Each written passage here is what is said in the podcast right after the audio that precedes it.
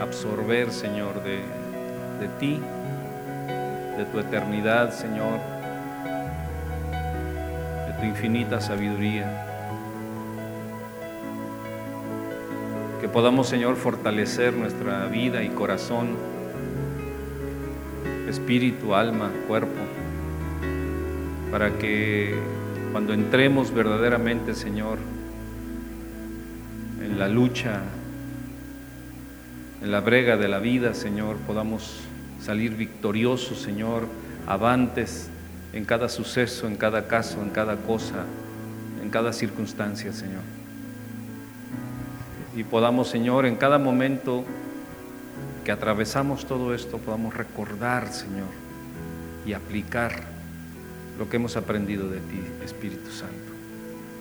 Eso es lo que nos hace fuertes, persistentes, victoriosos.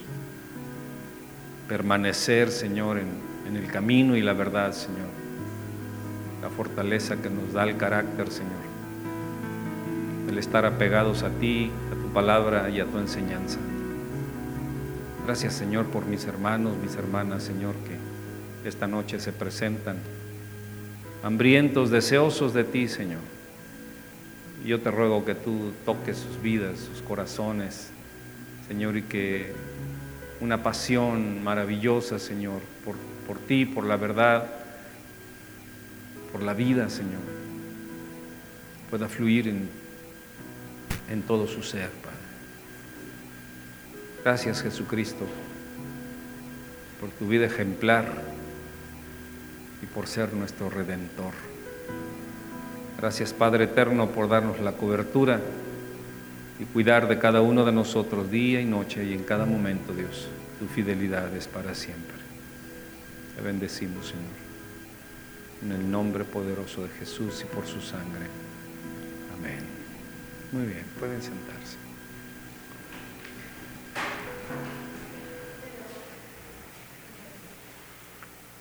Hace ocho días vimos dos milagros, dos milagros que producen el estar enfocados.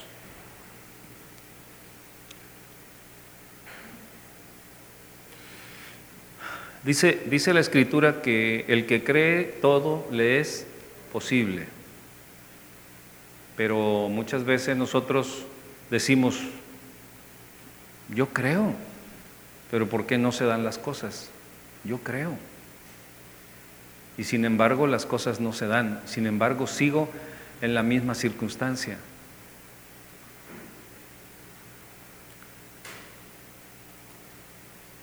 Yo llevo cinco años, 15 años, 20 años de ser cristiano, de haber conocido a Jesucristo y de creer en la verdad, pero he vivido una vida de desgracia, pudiesen decir muchos.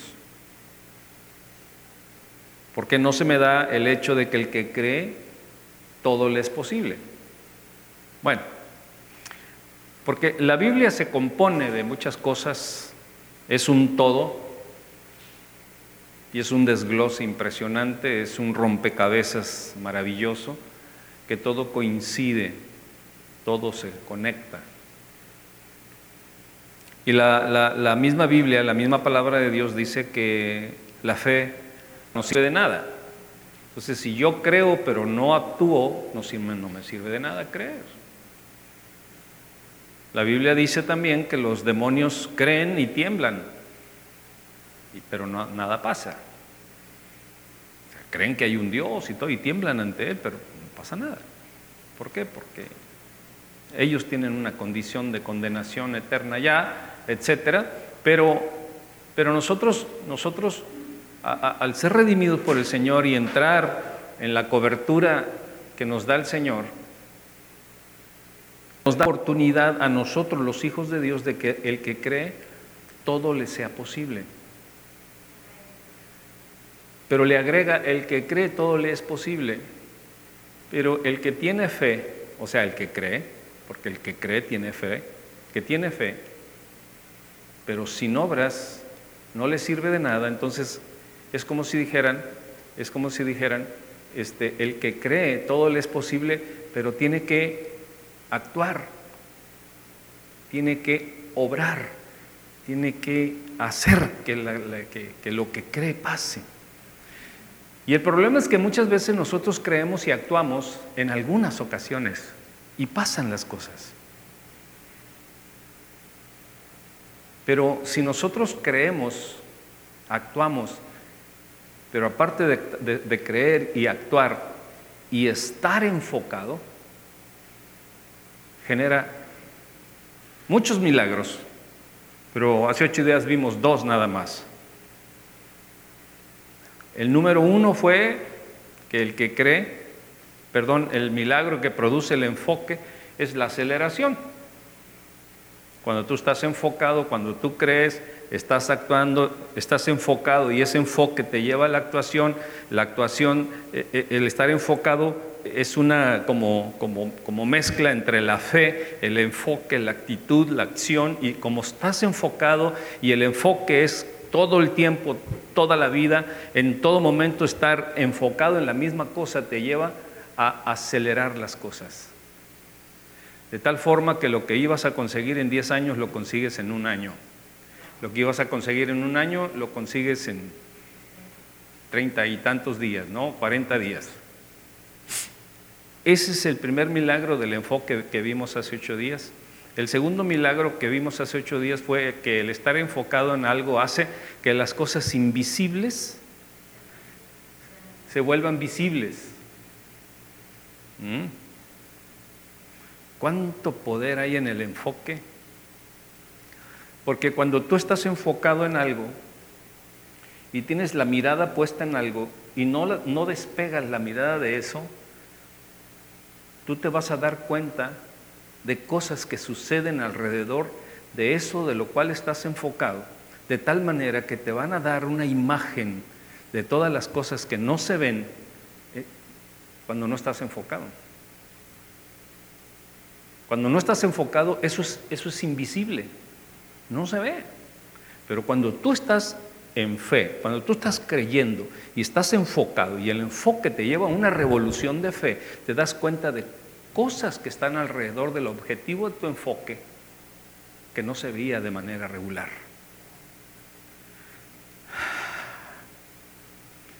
Eso te da estrategias, eso te da, te da caminos más directos y eso te da resultados. Hoy se puede activar para la persona que está enfocada y permanece enfocada en el objetivo, se pueden activar atmósferas impresionantes en tu vida, en tu familia, en tu negocio, en tu economía, en tu caminar, en tu andar con las con, todas las cosas. Entonces ahí se pueden abrir portales impresionantes ciudades se te pueden rendir a tus pies, comunidades, familias completas, eh, corporaciones, eh, bueno, una multitud de cosas se pueden abrir a tus pies. Porque el enfoque te lleva a ver lo que otros no ven. Es como si, si, alguien caminara por una, o sea, como si una multitud caminara por una, por una avenida. Y la avenida está llena de, de árboles. Y esos árboles, eh, de los árboles cuelgan manzanas de oro y otras manzanas de rubíes, de esmeraldas, este, de diamantes, pero nadie las ve. Las multitudes van a ir a cortar y se las van a llevar. ¿Sí o no? No, ¿por qué? Porque no las ven, pero tú sí las ves. Entonces tú vas a ir directo a cortar esas cosas porque el enfoque, la fe, la práctica de las cosas, el enfoque te hace ver lo que nadie ve. Obviamente que eso te lleva a muchos problemas, ¿no? Porque cuando tú ves cosas que otros no ven, te tildan de loco. ¿Mm? Te dicen, no, este está, está bien zafarinfas. No, hombre, hazle así, mira, no, ¿qué te pasa? Bueno, ok. Después se ven los resultados y bueno. Entonces vimos dos puntos impresionantes hace ocho días eh, acerca de esto y hoy vamos a ver el tercer milagro. ¿Están listos? Ok. Cuando, cuando tú estás enfocado en algo, en una visión que Dios te ha dado, en una, en una meta, en un sueño, aparte de que el primer, el primer milagro, ¿cuál es? Aceleración. El segundo, ¿eh? Lo invisible se vuelve visible. Y el tercero es que cuando tú estás en la práctica de todas estas cosas que te llevan al enfoque, descubres dones, talentos, caracteres o caracteres o carácter que se desconocía o que tú desconocías. Llegas a conocer capacidades que tú tienes que no habías utilizado nunca porque no sabías que allí estaban. Por eso la escritura dice, no os conforméis a este mundo. Y la palabra conformar quiere decir hacerte a la manera, a la forma de este mundo. Y este mundo tiene una forma. Una forma de pecado, una forma de muerte, una forma de mentira, una forma de desgracia, una forma de pobreza, una forma... Todo lo que vemos en el mundo, esa es la, forma del mundo. Y el Señor dice, no, no, no, no, te, no te conformes, no agarres la forma del mundo, sino descubre la forma gloriosa que Dios tiene para ti. Entonces, cuando, cuando tú te enfocas en algo que Dios te ha dado, en una visión que Dios te ha dado, descubres talentos impresionantes que habían en ti estaban dormidos.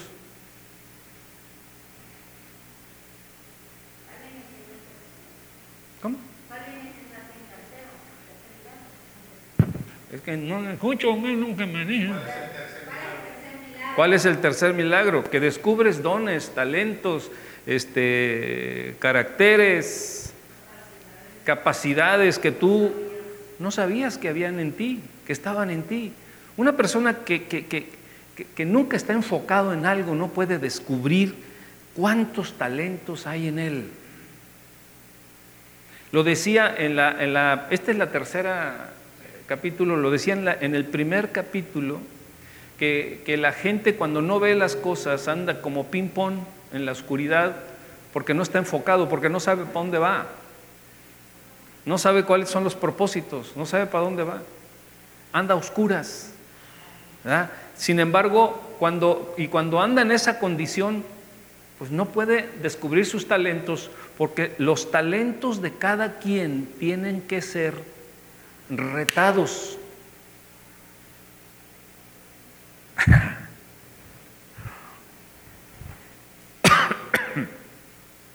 Regálme agüita, por favor. Si tú, si tú si la vida no te reta, es porque nunca has estado enfocado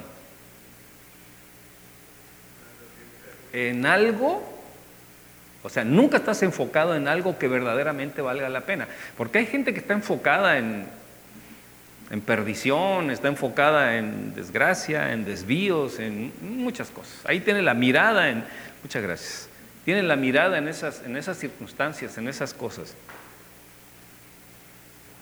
Gracias, hermano.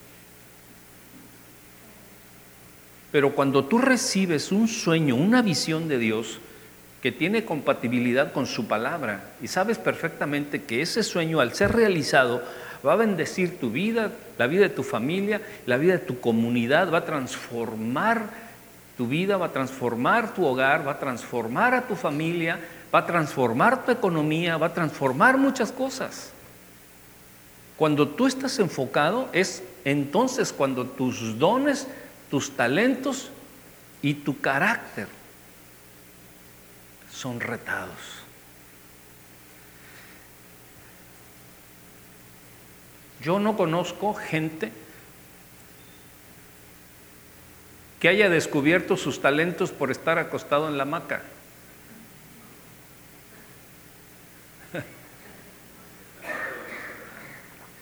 por eso es que su talento, talento. Yo no conozco gente talentosa eh, que ande sin visión, que ande sin enfoque. No.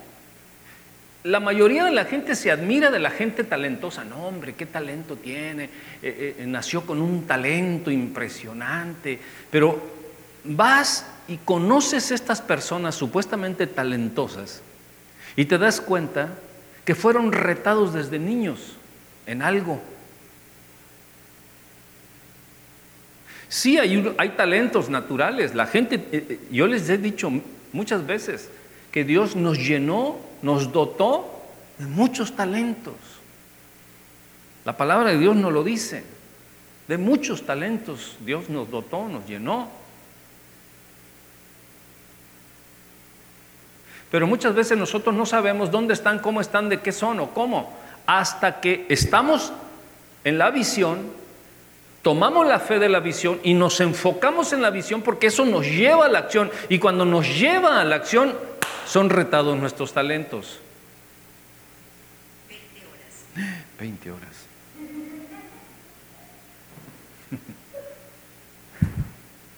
Es obvio que el estar enfocado te hace cada día subir de nivel. Una persona que no está enfocada nunca sube de nivel. Siempre en el mismo lugar, en las mismas cosas, en las mismas circunstancias, y cuando menos lo pensó, ya perdió eso que tenía. Eso pasa con el mundo, ¿a poco no? Siempre está en lo mismo, en lo mismo, en lo mismo y lo mismo. Y ¡pum! De repente lo corrieron del trabajo, se quedó sin nada. ¿Pero qué pasó si yo estaba haciendo bien las cosas? Pues sí, probablemente estabas haciendo bien las cosas. Pero lo que permanece no tiende a subir, sino a bajar. Pero cuando estás enfocado, siempre estás yendo de nivel en nivel en nivel. Si tú no estás subiendo de nivel, de nivel, de nivel, en conocimiento, en, prosperidad, en economía, en la familia, en, entonces algo está sucediendo. Tienes que remover, tienes que recambiar, tienes que replantear muchas cosas.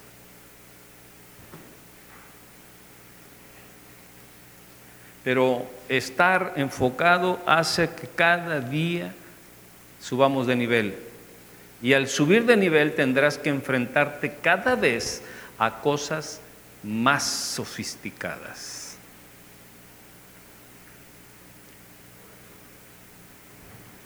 Y ahí es donde mucha gente se atora. ¿Por qué? ¿Por qué se atora? ¿Por qué no avanza?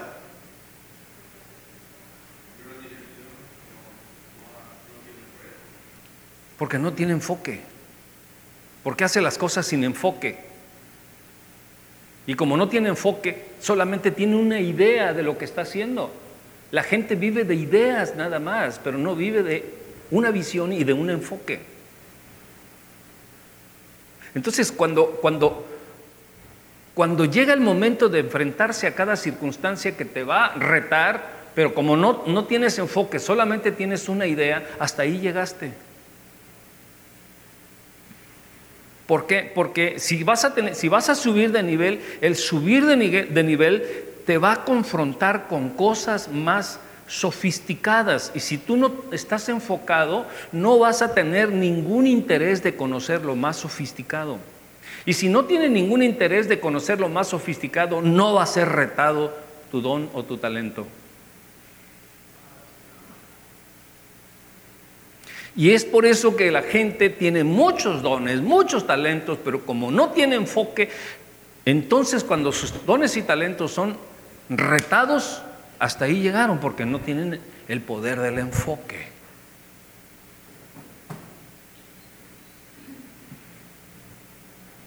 Eso te llevará a prepararte cada día en la materia de tu enfoque.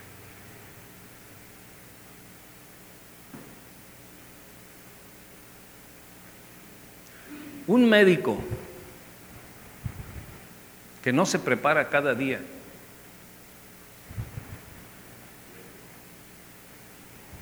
La ciencia nueva que viene o las nuevas enfermedades que están apareciendo no va a poder con ellas. Y lo único que con el tiempo va a poder es recetar desenfrioles y, este, y aspirinas. ¿Por qué? Porque ya no tienen ni idea ni, cómo hacer las cosas. O, por otra, de, otra manera, pues se va a tener que ir por lo que le dicten las revistas médicas. O por lo que le digan los, los visitantes, ¿cómo se llaman? Los, los agentes de ventas médicos, representantes. No, pues mire, llegan a, los consultorios y le traemos un, una nueva, nuevo medicamento para la diarrea, este es más efectivo que aquel y este hace menos que esto y este hace menos el otro, entonces, ah, de ver así, entonces va a tener que recetar lo que le diga. Eso es lo que la mayoría de los médicos hace. Recetan lo que las revistas médicas dicen, pero no, no recetan por, su investigación y, por la ciencia y por el avance y por el reto de lo que el mundo está sucediendo y de las nuevas... No hay más investigación. Hasta ahí llegaron. Por eso hay pocos científicos. Y mucho médico de revista, con todo respeto para los médicos. Hay excelentes médicos, por supuesto.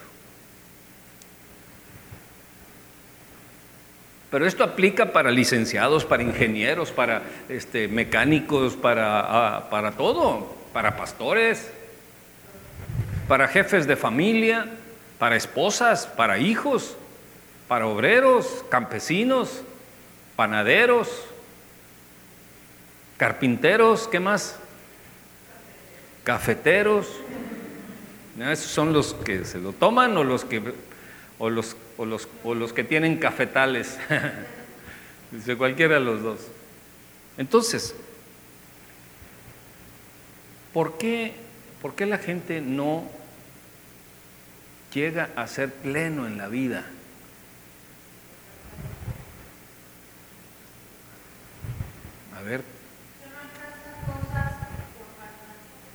Y como no tiene enfoque y como no tiene, y, cada, y cada momento la vida, las circunstancias lo está retando y no puede, ¿a quién le echa la culpa? A todos, al pastor, a Dios, a quien se ponga enfrente, a la esposa, a los hijos, a, a la crisis, a la pandemia, al coronavirus, al gobierno a todos le echa la culpa. Pero cuando una persona está enfocada, apasionada en su enfoque, todo eso no le importa, no le interesa. Oye, que está en crisis. ¿Cuál, cuál crisis? Dicen que para los orientales crisis quiere decir oportunidad, ¿no?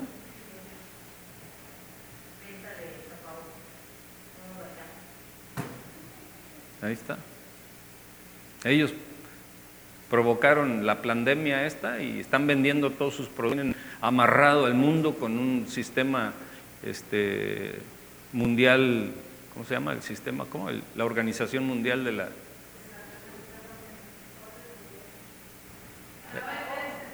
La OMS de la salud. Se conectó con el Organismo Mundial de la Salud, pum, pum, pum, y ahí está el mundo, todos con tapabocas a pesar de que la ciencia dice que el tapapocas no sirve para nada. ¿Por qué? Porque cuando estamos hablando de un asunto viral, estamos hablando de algo tan micro, y la tela del, tapabocas es macro, es como si, es como si quisieras este, tapar el viento con una tela de para gallinero. Pero ahí nos tiene la OMS todos con tapabocas. De tal forma que si tú no puedes entrar a un lugar, ¡eh, su tapabocas! Eh, bueno, ahí va, todo el mundo con tapabocas.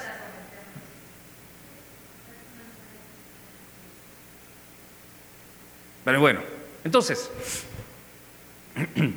cuando nosotros no estamos enfocados en una visión, en algo que Dios nos ha dado, en primer lugar, porque no conocemos. lo que es una visión, no conocemos lo que es un sueño, no conocemos, eso ya lo vimos muchas veces. Pero el segundo problema es que cuando somos retados nos enojamos en vez de analizar el reto. O nos ofendemos.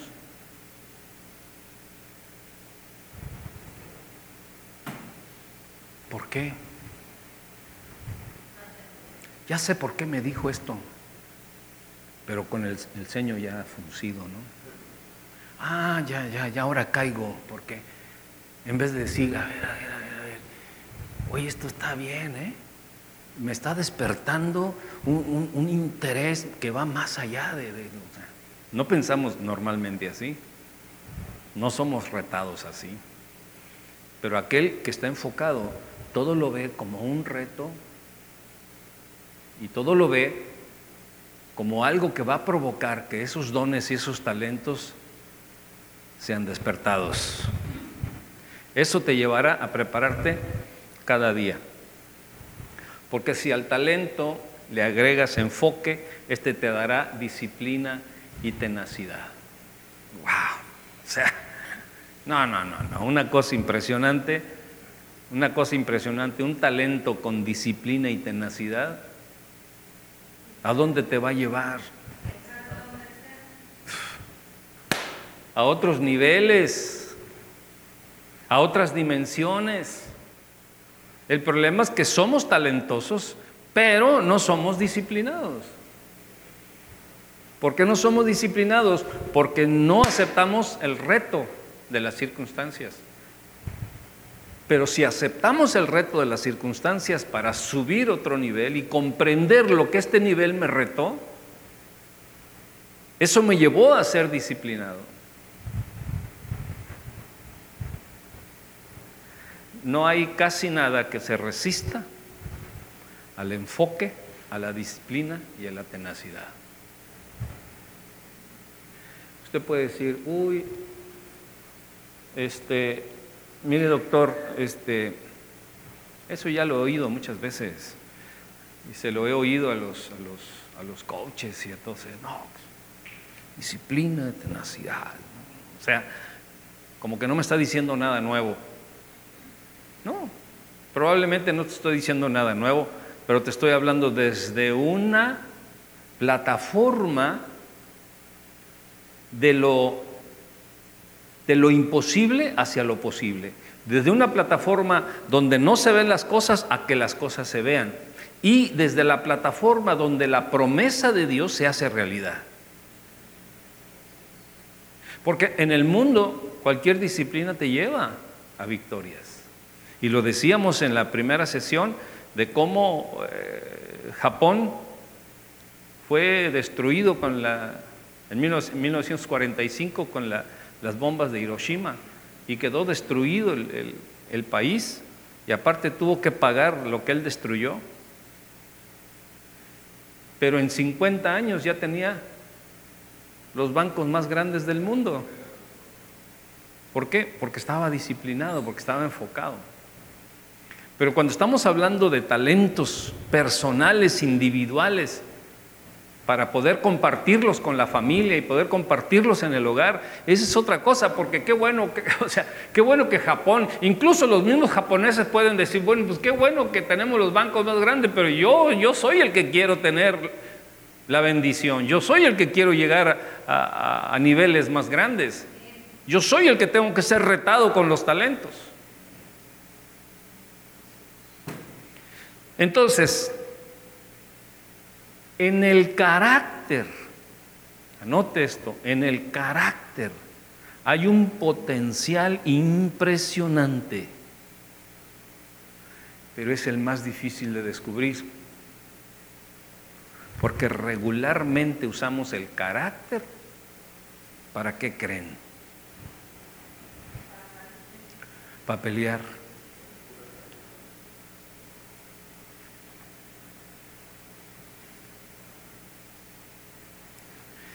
El carácter es una acción que va más allá de lo común. Cuando alguien está sentado, Cuando alguien está sentado y viene, y viene otra persona y lo empieza a insultar y le empieza a decir muchas cosas y que no sé qué, que no sé cuánto, eh, la persona lo observa y, está en calma, ¿no? Y es que tú y qué, en calma. Cuando se levanta, es porque entró la dimensión de qué? Del carácter. Miren, esto está sensacional, esto está impresionante. Normalmente cuando la gente se levanta, ¿se levanta a qué?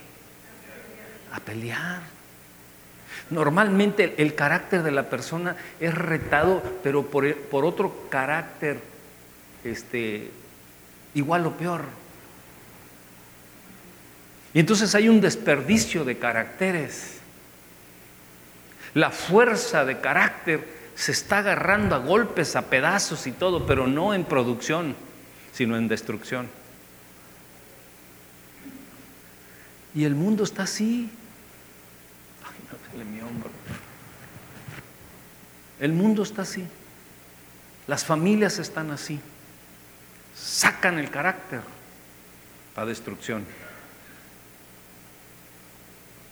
Entonces, cuando nosotros empezamos a descubrir el potencial que hay en el carácter. Porque el carácter está lleno de determinación. El carácter va más allá del miedo. El carácter va más allá de lo que pueda estar atravesado. El carácter va más allá de, lo que pueda, de las consecuencias que puedan venir. El carácter está más allá de cualquier situación, por difícil que sea, porque ya te levantaste.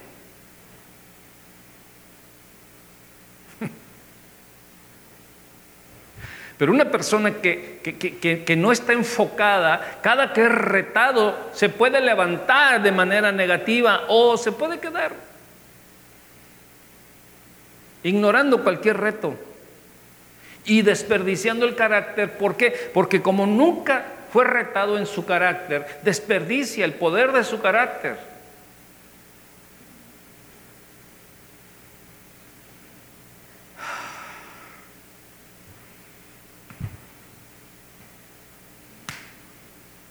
Entonces, por eso digo que hay un, hay un potencial impresionante en el carácter y hoy en la mañana en el devocional que teníamos mi esposa y yo, le decía a mi esposa, ¿cuánto poder hay en el carácter? De tal manera que aún, aún de viejito, y, por ejemplo podemos ver a, Moisés y podemos ver a Abraham y, a Pablo, que, que, eran ya ancianos, y, Señor, el Señor seguía limando su carácter. ¿Por qué? Porque para Dios es tan importante el carácter de la persona. Yo, yo, yo creo que no tanto para que la aplique aquí como para la eternidad. Es tan importante para Dios que nosotros crezcamos en carácter. ¿Por qué? No lo sé, pero los planes de Dios no terminan en la tierra. Dios es un Dios eterno. Y a todos y cada uno de nosotros nos dio elementos de carácter. Y nosotros sabemos, si nos levantamos en esos elementos de carácter, cuando somos retados por los niveles, al estar enfocados, o los niveles que vamos subiendo al estar enfocados, o desistimos del carácter y nos conformamos y decimos, pues bueno, da igual, ¿no? Sigue echando tortillas. Ay, a ver qué comemos mañana, ¿no? Este, ay, Dios dirá. Porque así muchas veces decimos, ¿no? Fíjate que Dios es tan bueno conmigo que yo no sé qué voy a comer mañana, pero pues ay, Dios dirá. Y sí, Dios es muy bueno y sí nos da de comer, por supuesto. Pero ¿dónde quedó tu carácter?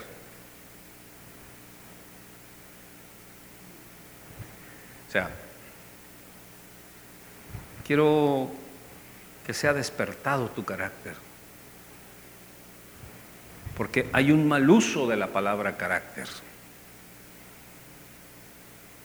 La gente en el mundo Dice que el que tiene carácter fuerte es la persona enojona, iracunda, agresiva, gritona. Ay, no, ni te metas con él, tiene un carácter muy agresivo. No es cierto, ese no es carácter. ¿Cómo le podemos llamar a eso? Debilidad, protagonismo, egoísmo, pancherismo, menos carácter. Y menos llamarle carácter fuerte. ¿eh? Menos llamarle carácter fuerte, sino más bien un carácter débil, aspaventoso, este, presumidoso, orgulloso.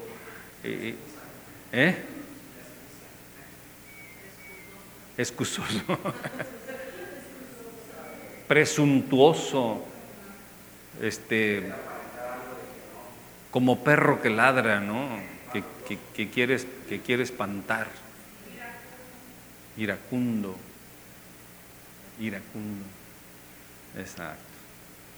Entonces, por eso les digo que el carácter, en el carácter hay un potencial impresionante, pero es el más difícil de descubrir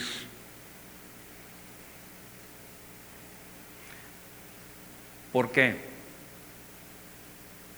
Porque éste necesita enfrentarse a qué cosa? A los obstáculos y a los grados de dificultad que le va proporcionando cada nivel que va subiendo. Cada nivel que va subiendo para él son una oportunidad para poder expandir su carácter, potenciar su carácter.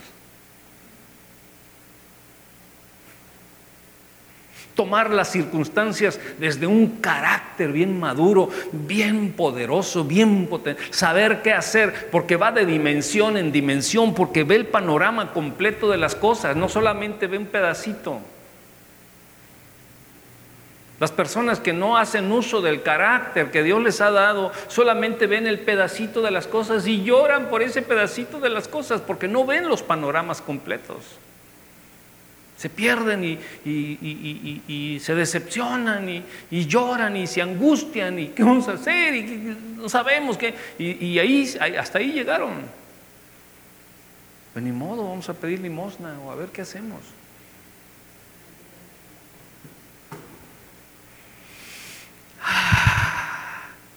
Me acuerdo que hace, hace algún tiempo en alguna de las, eh, de las este,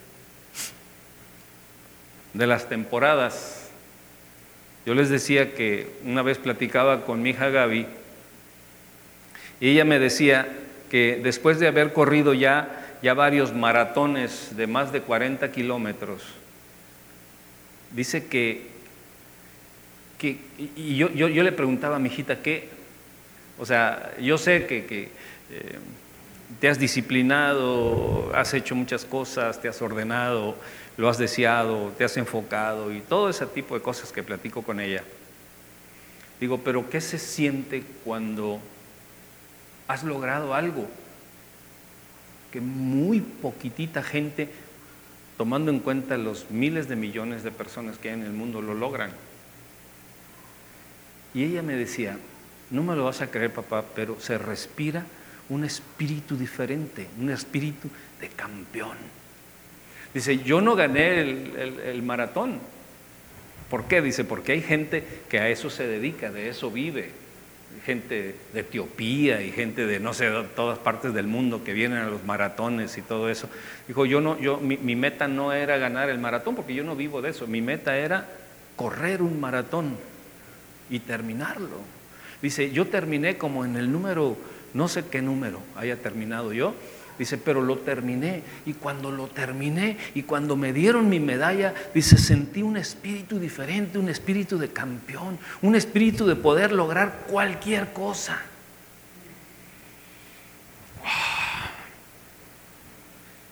Es verdad. Y, va a venir dentro de unos días al maratón de la Ciudad de México. También son cuarenta y tantos kilómetros. Entonces,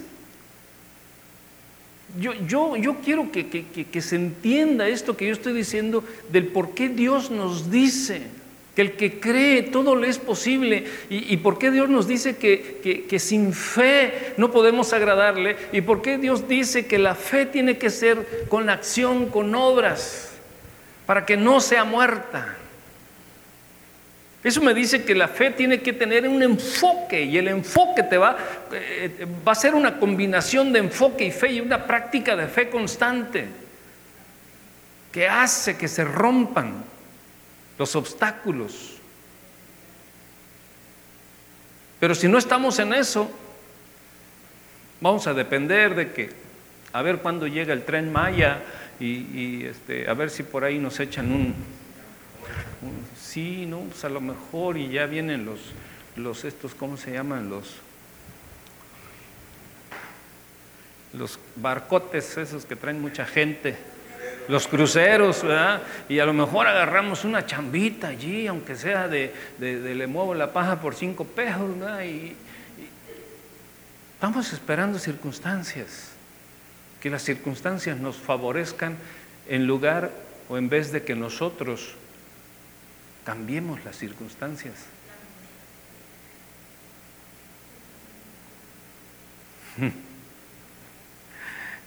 Otra cosa, si seguimos subiendo, sabremos si el camino que tomamos es el correcto.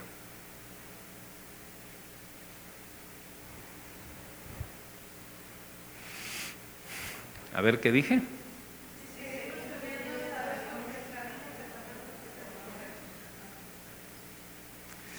Si no seguimos subiendo, nunca sabremos nada. ¿Eh? Porque normalmente el mundo vive de equivocación en equivocación, de equivocación en equivocación. El mundo vive de crisis en crisis. Y el mundo está preparado, ¿saben para qué? Para sobrevivir a las crisis. No decían otros presidentes, México siempre está de pie. Porque ha, ha, podido soportar la crisis de 1900, quién sabe qué, la crisis de 1900 no sé cuánto, la crisis de no sé cuánto y de no sé cuánto. Y, eso eh, hacen, o, en sus palabras quieren ponderar a México como un héroe, ¿no? De que, de que México ha podido... Pero ¿qué es lo que ha hecho México? Sobrevivir a la crisis.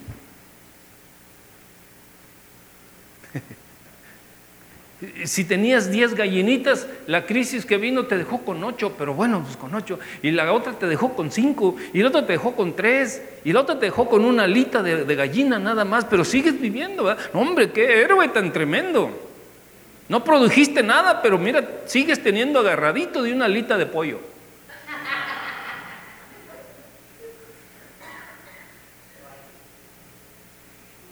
En vez de producir granjas completas. Y en eso el mundo está. Y Dios nos dice, la iglesia no es el mundo.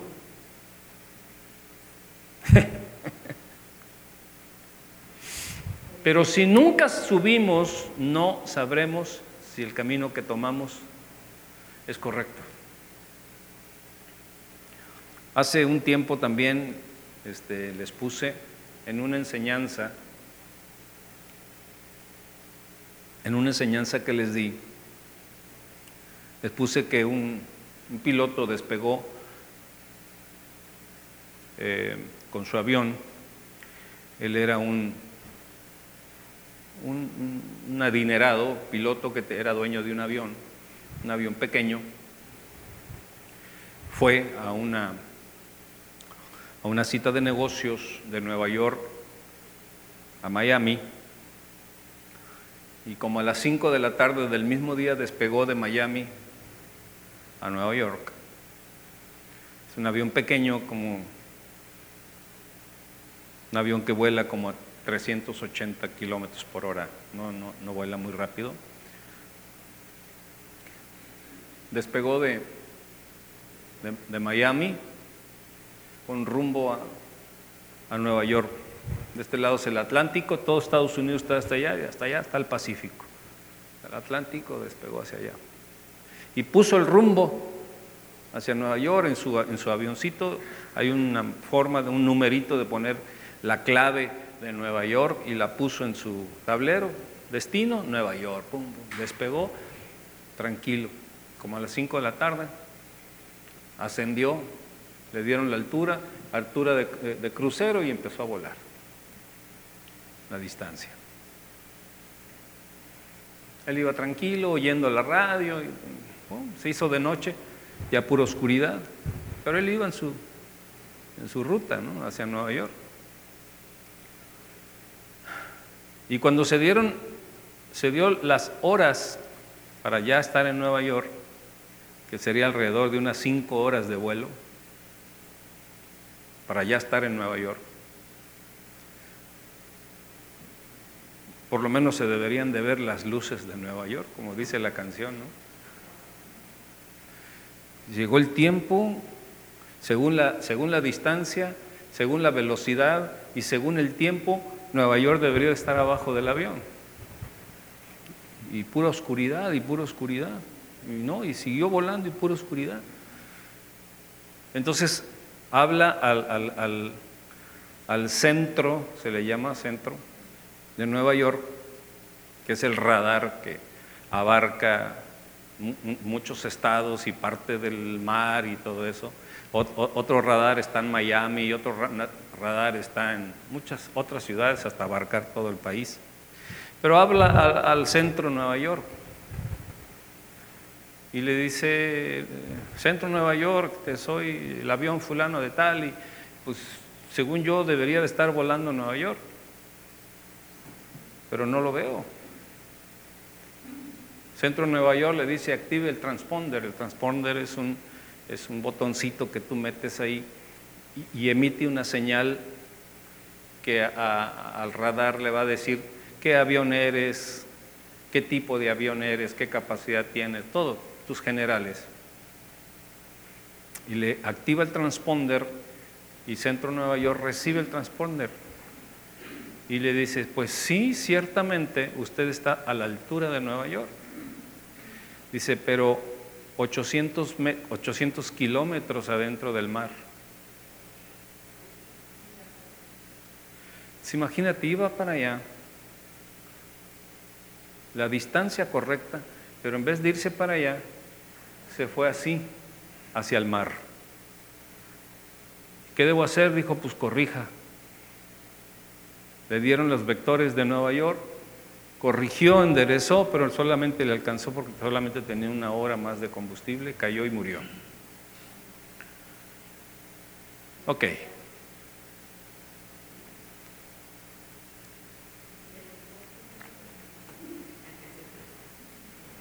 Vamos a aplicarlo al enfoque. Tú puedes decir, ok, yo cuando yo tenga tantos años o cuando yo esto y esto, voy a tener esto y esto y esto y esto. Ok, ya fue una idea. La notaste. Ahí está, anotado. Pero ¿qué fue lo que sucedió? Fíjense, ¿qué fue lo que sucedió en este vuelo? Que él anotó el destino, puso el avión hacia el destino, pero se olvidó, se olvidó de un detalle, del viento cruzado.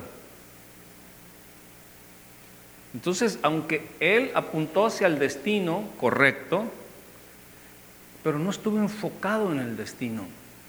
Se puso a oír el radio y todo, confió en que él iba para allá y no se dio cuenta que las cosas cambian día a día, perdón, en, en el viaje momento a momento, pero nosotros podemos poner destinos y no nos damos cuenta de que las cosas, las cosas de la vida, del mundo, de la familia, del negocio, de la economía, de tantas, cambian todos los días. Todos los días. Si él hubiese estado al tanto de que el viento cruzado, ¿por qué? Porque el reporte meteorológico le decía que tenía un viento cruzado de tal velocidad. Si él hubiese multiplicado el viento cruzado con la velocidad del avión que llevo, el destino y todo, y él hubiese estado checando constantemente y todo, es porque estaba enfocado en las cosas, pero como no estuvo enfocado, no se dio cuenta del viento cruzado y el viento cruzado lo sacó. Y se le acabó el tiempo, se le acabó la vida. Y no logró las cosas, al contrario, murió. Respire hondo, respire profundo. ¿Para cuándo queremos el enfoque? Para todos los días. Todos los días tenemos que estar checando. Eso quiere decir que todos los días debo de estar enfocado, porque el mundo está cambiando de manera acelerada.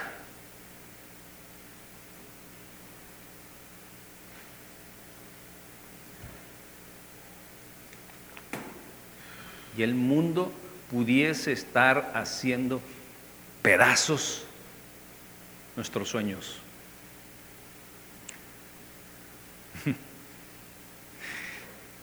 pudiese estar haciendo pedazos nuestra familia pudiese estar haciendo pedazos nuestra economía,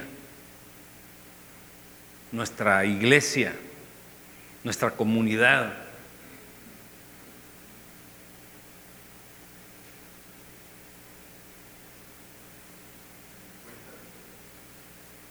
No, pues ¿cómo te vas a dar cuenta si tú vas para Nueva York? ¿Pusiste el destino en Nueva York? Tu avioncito va volando, ¿no? ¿Sientes que va volando o no sientes? A ver, hágale así. Ahí está el avioncito, mire, va volando. Va volando el avión. Es más, es más, este avión no lo puedes detener.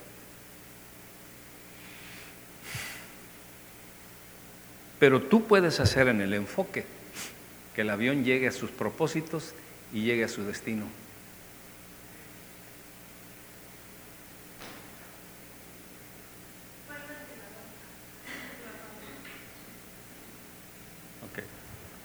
Muy bien. Hay mucha gente que se queda atorada con los nuevos medios de comunicación. ¿O no? Las cosas están cambiando tan rápido, tan rápido, tan rápido, que a veces yo tengo que ir con mi esposa y tengo que ir con Shalom y decirle, a ver, mi hijo, ¿cómo está esa cosa aquí? ¿Cómo es que se mueve esto aquí? ¿Qué, A ver, dime, ¿qué? qué?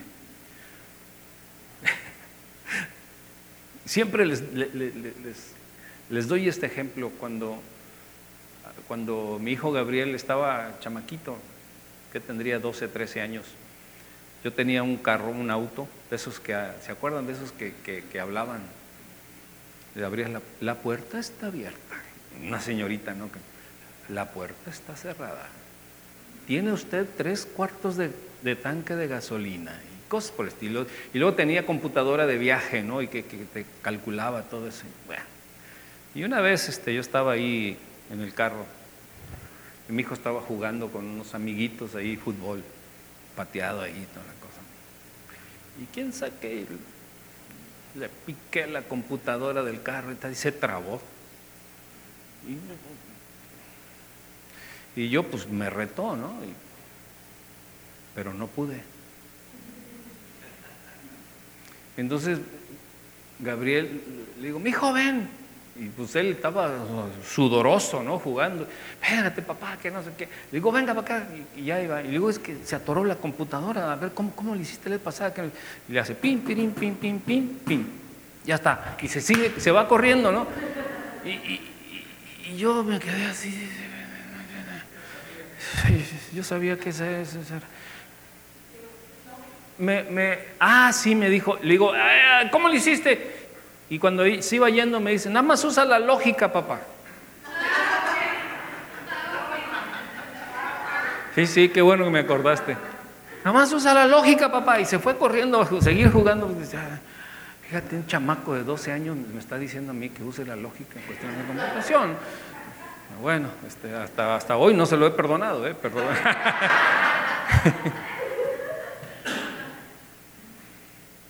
Pero yo le dije a Dios en ese momento, me puse a orar, yo le dije a Dios, ¿qué es esto? Y Él me dio a conocer que yo nací en el mundo de las calculadoras y Él nació en el mundo de la cibernética, de las computadoras.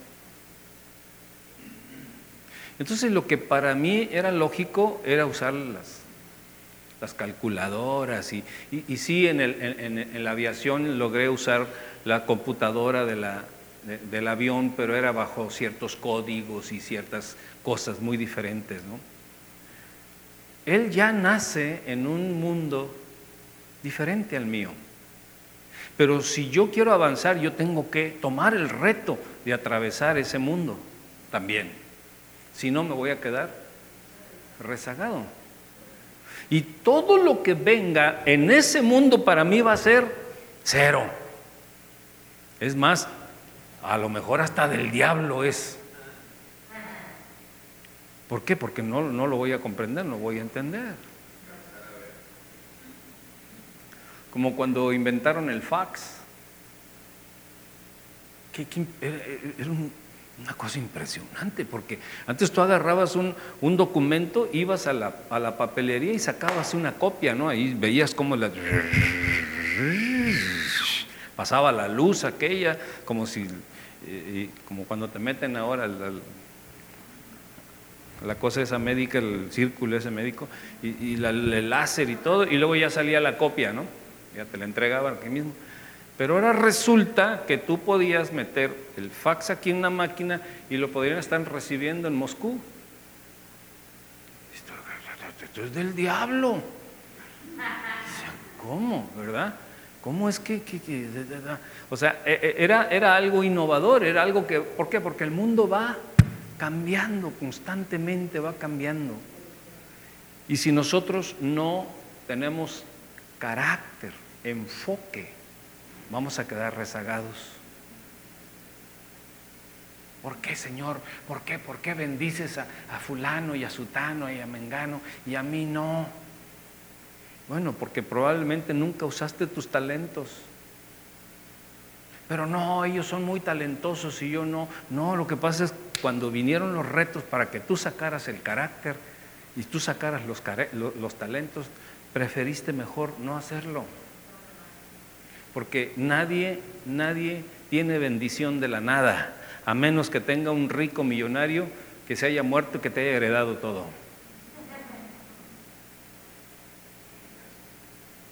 Entonces, déjame decirte por último, hay muchas personas que no entienden esto que te estoy diciendo, porque están muchas décadas o siglos atrás.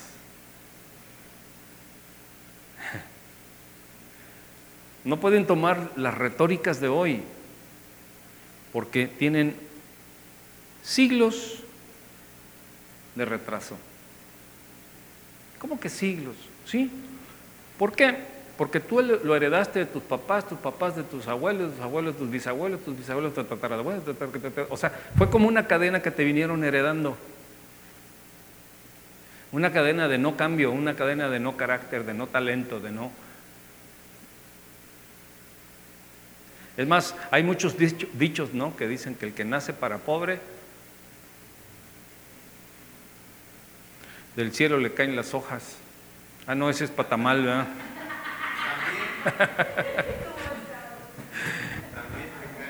Hay muchos dichos para poder tener el pretexto adecuado para no ir adelante. Entonces, entonces, la gente que, que no es talentosa no es porque no tenga los talentos, sino porque no los usa. Y si no los usa es porque nunca quiso aceptar el reto que las circunstancias le dan para poder usar los talentos que tiene. Eso lo llevan a la limitación, lo llevan a la frustración y lo llevan a la poquedad. Y así está el mundo. Y Dios no quiere que asiste la iglesia. Porque la iglesia no es el mundo, la iglesia somos los redimidos de Dios.